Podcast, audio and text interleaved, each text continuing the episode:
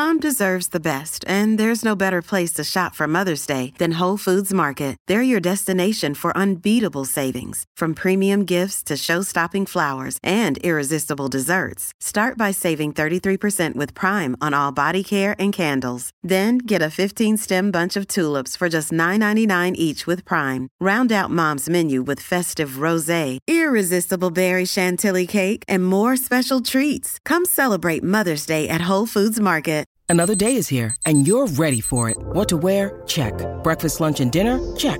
Planning for what's next and how to save for it? That's where Bank of America can help.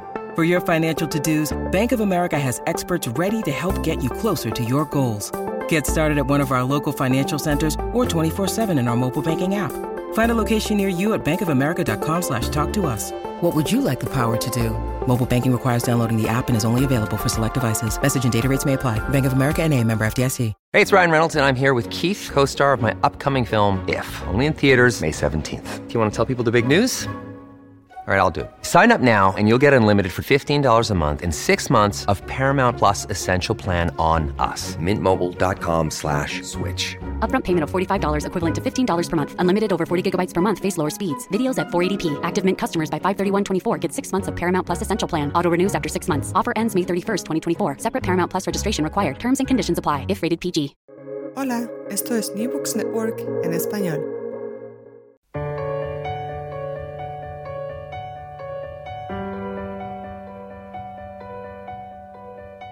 Todo comenzó ayer.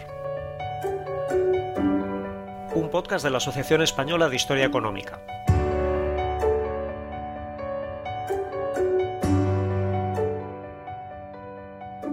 Hola, ¿cómo estáis? Soy Jorge Lafuente del Cano de la Universidad de Valladolid y esto es Todo comenzó ayer, un programa para comprender nuestra economía y nuestra sociedad desde una perspectiva de largo plazo. Hoy nos acompaña Miguel Ángel del Arco, profesor titular de Historia Contemporánea en la Universidad de Granada. ¿Qué tal, Miguel Ángel? Muy bien, muchísimas gracias por, por invitarme, Jorge. Miguel Ángel del Arco es especialista en la guerra civil y el primer franquismo y autor de una numerosa obra. Hoy nos visita para hablar del libro Franco's Femen, Malnutrition, Disease and Starvation in Post-Civil War Spain, publicado por Bloomsbury, del que es editor junto con Peter Anderson y que es uno de los resultados del proyecto de investigación La hambruna española, causas, desarrollo, consecuencias y memoria. Miguel Ángel, vuestra obra comienza con algunas precisiones terminológicas. ¿Qué diferencia hay entre hambre y hambruna? Bueno, pues lo primero, para mí es un placer estar en todo comenzó ayer, porque es, un programa que se ocupa del pasado, desde el punto de vista de la, de la historia económica, y claro, hablar de hambre es esencial, ¿no? Eh, respondiendo a, tu pregunta, creo que eh, hay que diferenciar entre hambre y hambruna, efectivamente, lo primero que hay que hablar. Digamos que la hambruna, eh, digamos que el hambre es una situación mm, nada coyuntural, es más bien estructural, que desgraciadamente se ha producido a lo largo de la historia, que tiene que ver con la desigualdad. Pero digamos que una situación a nivel global eh, de una población determinada, de una localidad, de un país determinado, que puede ser eh, estructural. Pero sin embargo, la hambruna es un momento en el que, como producto sin duda de las desigualdades, pero también de otra serie de factores, como pueden ser la guerra, las malas cosechas, políticas económicas equivocadas, mm, mm, bloqueos económicos, cuestiones por el estilo, pues se produce una crisis eh, en la demografía que rompe la tendencia normal, es decir, un despunte de la mortalidad por distintos factores. La situación española tras la guerra civil se podría caracterizar entonces como hambruna. ¿Cuál es la cronología correcta para marcar este periodo? Bueno, pues eh, en efecto, esto es lo que hemos intentado demostrar en el libro Peter Anderson y yo y los otros autores. Y es que eh, lo que sucedió aquí fue una hambruna homologable al resto de hambrunas europeas. Em, en realidad, esto viene caracterizado por el concepto de hambruna que ha sido desarrollado por distintos investigadores para otras hambrunas mundiales y que viene caracterizado por eh, un problema ah, nutricional que afecta a la población no solo por la carencia de recursos, sino también por la imposibilidad de acceso a los mismos. Y bueno, las características de la hambruna pues eh, se cumplen, digamos que prácticamente a rajatabla en el caso español.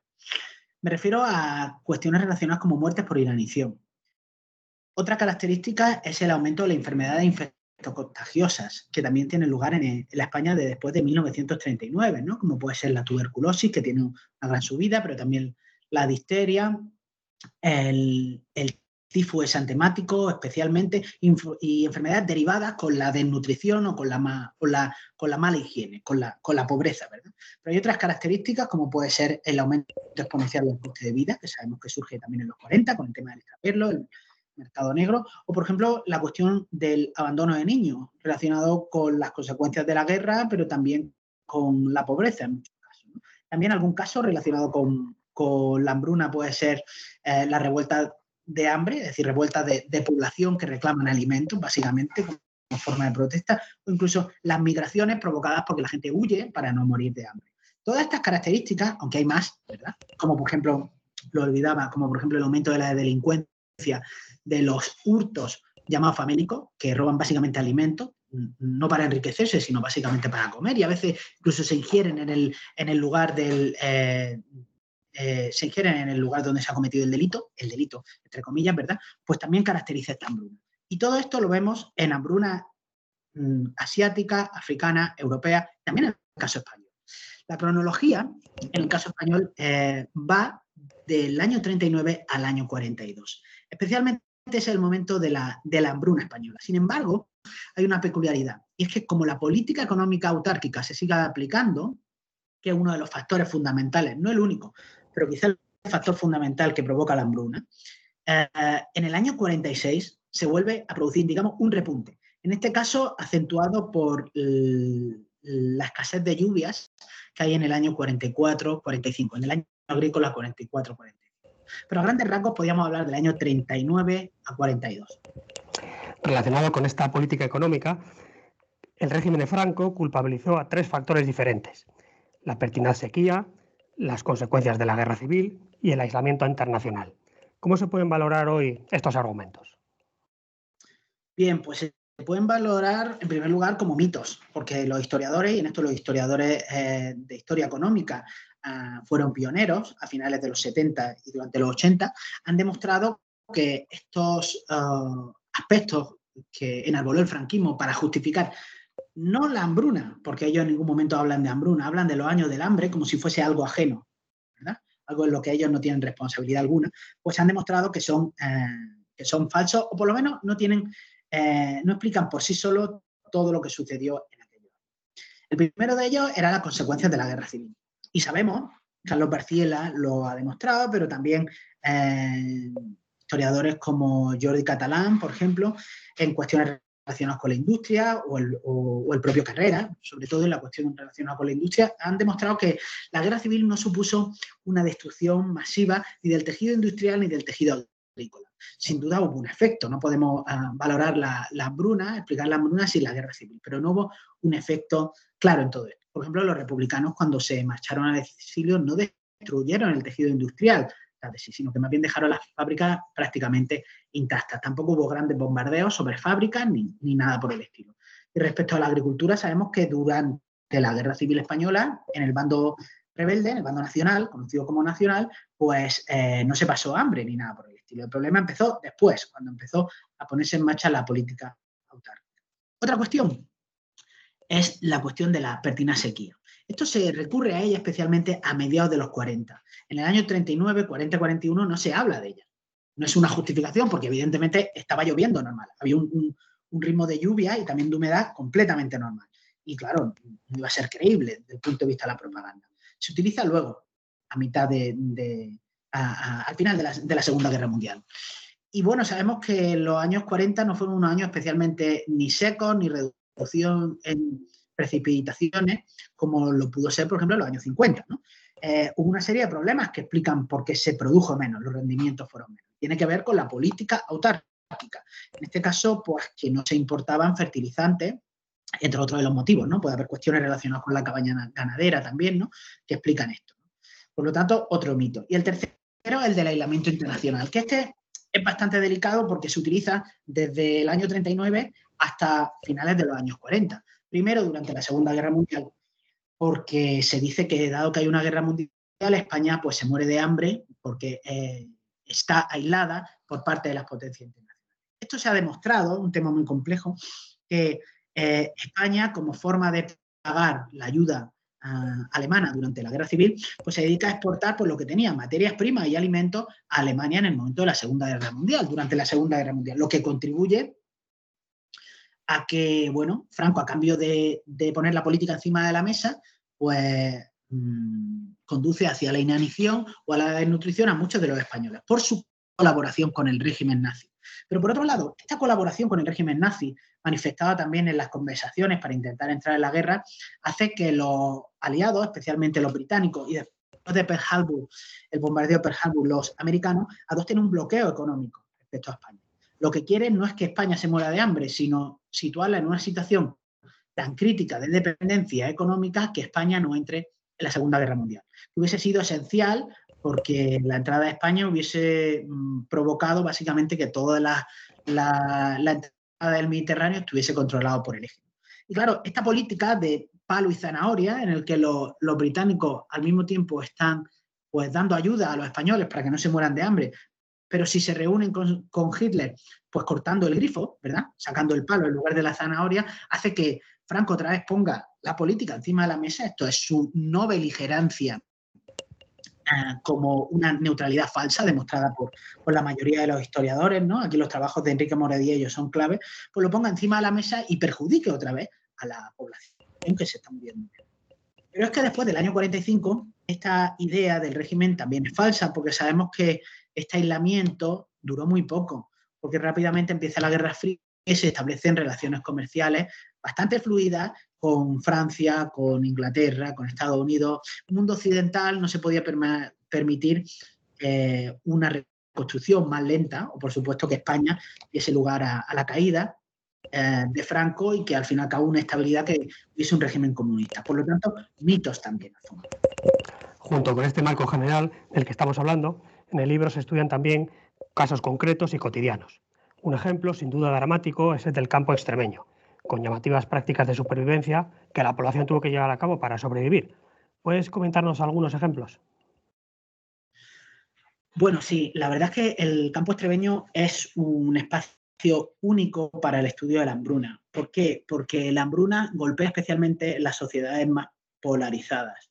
Y en este sentido, los lugares donde hay latifundio, ya sea ah, dedicado a uso ganadero o dedicado a la, agricultura, ¿verdad? Pues es fundamental porque eso implica que hay jornaleros. Entonces, esta situación, y con unos antecedentes donde los jornaleros se movilizaron especialmente con el socialismo y con el anarquismo en menor medida en Extremadura, pero en otros lugares sí, eh, que tenían un pasado republicano, pues es terrible, porque muchos de ellos eh, no consiguen encontrar empleo. Sabíamos que la mano de obra eh, en el campo español provocaba un excedente por el cual los costos eran muy bajos. Porque los costos todavía se reducen más porque los salarios quedan congelados. Muchos no tienen empleo y además ah, se cultivan menos extensiones agrarias, lo que hace que haya menos trabajo. Esto da lugar a que eh, las clases bajas agrícolas tengan dificultades para acceder a los alimentos pongamos en contexto que hay un aumento del coste de vida brutal por la escasez y por el mercado negro provocado por, la política agraria autárquica, lo que hace que los salarios sean bajos, si se tienen, pero es que además con un salario prácticamente no se pueda comprar nada en el mercado negro. Esto hace que las, las clases bajas tengan que recurrir a estrategias de subsistencia. Entonces se ha estudiado cómo en Extremadura, por ejemplo, las clases bajas agrícolas pues se lanzan de manera desesperada a realizar hurto famélico, a intentar coger pues, bueno, los restos del respigueo, en muchos casos, para intentar conseguir mantener el cuerpo y, el alma unidos, o se marchan al monte a intentar recoger leña, o intentar recoger seta, o se marchan a las dehesas a, a intentar encontrar algo que, que comer. Es ahí cuando surgen una serie de recetas que son en el fondo producto de esa época de resistencia, donde en el fondo las mujeres fueron claves para sacar esa familia adelante. Estoy hablando de eh, recetas que utilizaban pues, derivados, ¿no? La tortilla de patatas que no tenía patatas o que no tenía huevos, ¿verdad? O, por ejemplo, eh, las recetas que utilizaban castañas. Castañas que, bueno, como te puedes imaginar, no eran no eran agradables al estómago, pero fueron un alimento esencial que hasta entonces no se había consumido, ¿verdad? Más allá del postre mm, o algo determinado, y que sin embargo empiezan a formar parte de la dieta. Eh, hay un antropólogo que dice que conforme el hambre avanza, la cultura se empieza a desvanecer, digamos, a deshacer, ¿verdad? Y lo que sucede es que ante el peligro de inanición, muchos extremeños, especialmente las clases bajas, empiezan a comer cuestiones que no estaban dentro de su código cultural respecto a la dieta.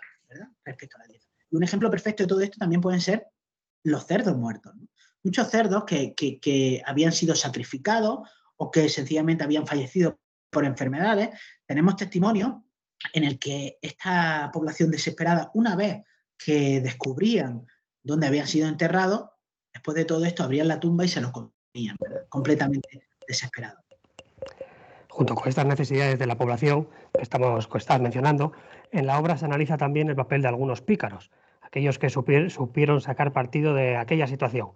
¿A qué niveles de extensión llegó el mercado negro? Bueno, a niveles espectaculares. De hecho, se, calcula que en torno a Carlos Barciela ha, estudiado esto profundamente y respecto al trigo, calcula que prácticamente un, tercio de la producción total se, dedicó al mercado negro, lo cual nos habla que el aumento de los costes de, consumo, es decir, del índice de precio al consumo de estos productos, era especialmente brutal. De hecho, sabemos que eh, el dinero que utilizaba cada familia para, para sus distintos gastos aumenta de manera exponencial hacia los alimentos, porque es de las cuestiones que más suben y sobre todo de las que no se pueden privar, ¿no? De las que no se pueden privar. Pero aparte tenemos el caso del extraperlo de aceite, donde se ha demostrado que también sucedió eh, a niveles espectaculares, ¿no?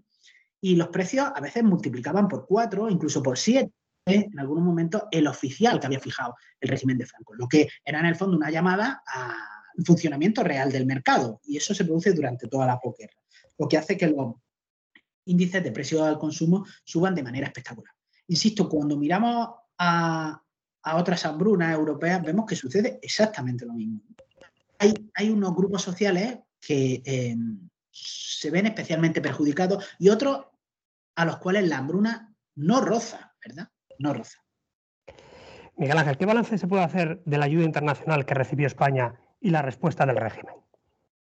Bueno, esta es una cuestión interesantísima porque tenemos que verlo en el contexto con el antecedente, mejor dicho, de la guerra civil. En la guerra civil hay una intensísima ayuda internacional en los dos bandos de organizaciones eh, hoy conocidas para, por nosotros, como pueden ser, por ejemplo, el Comité Internacional de la Cruz Roja, en los dos bandos, o por ejemplo las organizaciones de los cuáqueros, que vienen tanto los británicos como los americanos, ah, el Comité de, los Amigos se, llama, ¿verdad? Y vienen los distintos bandos, son pacifistas e intentan ayudar a hacer ayuda humanitaria, entre otros, ¿verdad? También el origen de lo que sería uh, Save the Children también este, se encuentran aquí, en distintos grados. Por lo tanto, es un momento clave. Incluso el Comité Internacional de la Cruz Roja crea un comité expresamente para el caso español. ¿verdad? Y hay mucha documentación sobre eso. Ahora bien, cuando acaba la guerra civil, nos damos cuenta cómo las autoridades eh, franquistas empiezan a mirar con recelo a, muchas de estas asociaciones, que en un principio habían visto como, bueno, de manera posibilista, pero que identifican con Occidente contraria a, la ideología cercana al fascismo que comparte el régimen. Entonces, muchas de ellas empiezan a abandonar España, en gran parte porque no se sienten a gusto. Por ejemplo, los cuáqueros americanos, eh, cuando reciben un cargamento de trigo en Valencia, es incautado por el régimen de Franco. Por lo cual dicen, bueno, no, tiene sentido lo que, lo que estamos haciendo aquí, se marcha. Aparte, el régimen de Franco promueve la marcha. Sabemos que el Comité Internacional de la Cruz Roja eh, escribió a Franco y le dijo en algún momento si quería algún tipo de ayuda. Y esto fue visto con recelo, con recelo por parte del régimen. Por lo tanto, fue, fue eh, eh, desplazada, fue, fue impedida. Incluso en el caso de la Cruz Roja Americana, se prepararon algunos cargamentos de leche y también de trigo para enviar a España. Y tengo una documentación donde el propio Ramón Serrano Suñer dice: Nuestra situación no es tan mala, no lo necesitamos. Y la gente se está muriendo de hambre en ese mismo momento, año 1941. Otra vez lo, político por encima de las necesidades sociales del país. Y aquí la responsabilidad del régimen es muy grande. sabemos que la ayuda internacional es clave para solventar el tema de la hambruna. Es clave. no solo porque eh, ayuda enviando alimentos, eh, viene, lucha contra las enfermedades, como puede ser, por ejemplo, la Fundación Rockefeller, que acaba yéndose también, está aquí en el año 41, que acaba yéndose, eh, sino también desde el punto de vista de presionar a nivel internacional para levantar bloqueos, etcétera, etcétera. Terminamos con una perspectiva comparada. Como ha señalado en varias ocasiones, en la Europa del siglo XX se vivieron diversos episodios de hambruna. De manera sintética, ¿qué similitudes y diferencias se pueden apreciar con el caso español? Bueno, pues esto, es un caso que en, detalle está por estudiar, ¿no? Está por estudiar, digo, similitudes y diferencias, ¿no? Decir, no, hay nada escrito, por lo menos hasta que yo sepa, respecto a esto, porque la hambruna española prácticamente se acaba, se acaba de, descubrir o acabamos de, terminar eh, este silencio que, que ha pervivido durante tanto tiempo. Lo que está claro que vaya por delante que la hambruna española se diferencia en poco de otra hambruna europea, tanto en sus causas como en sus características, como en sus consecuencias. Ahora bien, eh, está claro que esta es una hambruna típica del siglo XX. Las del siglo XIX están más caracterizadas por desastres naturales, originadas por desastres naturales, aunque las políticas de los estados liberales juegan un papel a la hora de reaccionar a ellas, como puede ser el caso de la hambruna irlandesa o el caso de la hambruna finlandesa, ¿verdad? Ahora bien, en el siglo XX están más caracterizados por causas políticas, provocadas por las guerras, por ocupaciones, como puede ser la hambruna griega o la hambruna ah, holandesa, o por ejemplo, por políticas colectivizadoras, políticas que suprimen el mercado. En este sentido, la más conocida es la hambruna ucraniana, pero hay más, por ejemplo, la del 47, 48, también en otros lugares de Rusia, también está caracterizado por lo mismo. Entonces, eh, hay bastantes similitudes, pero es cierto que es un trabajo en el que tenemos que seguir profundizando. Pero lo más importante es que pertenece a este contexto. Otra vez, España no fue excepcional a lo que sucedía en el occidente europeo.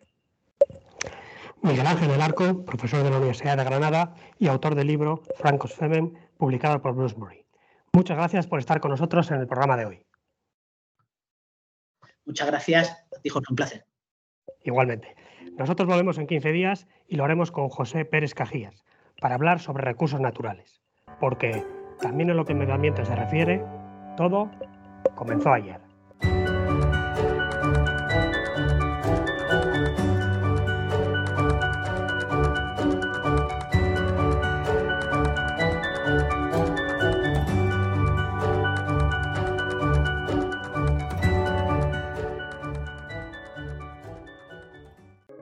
Gracias por escuchar New Books Network en español.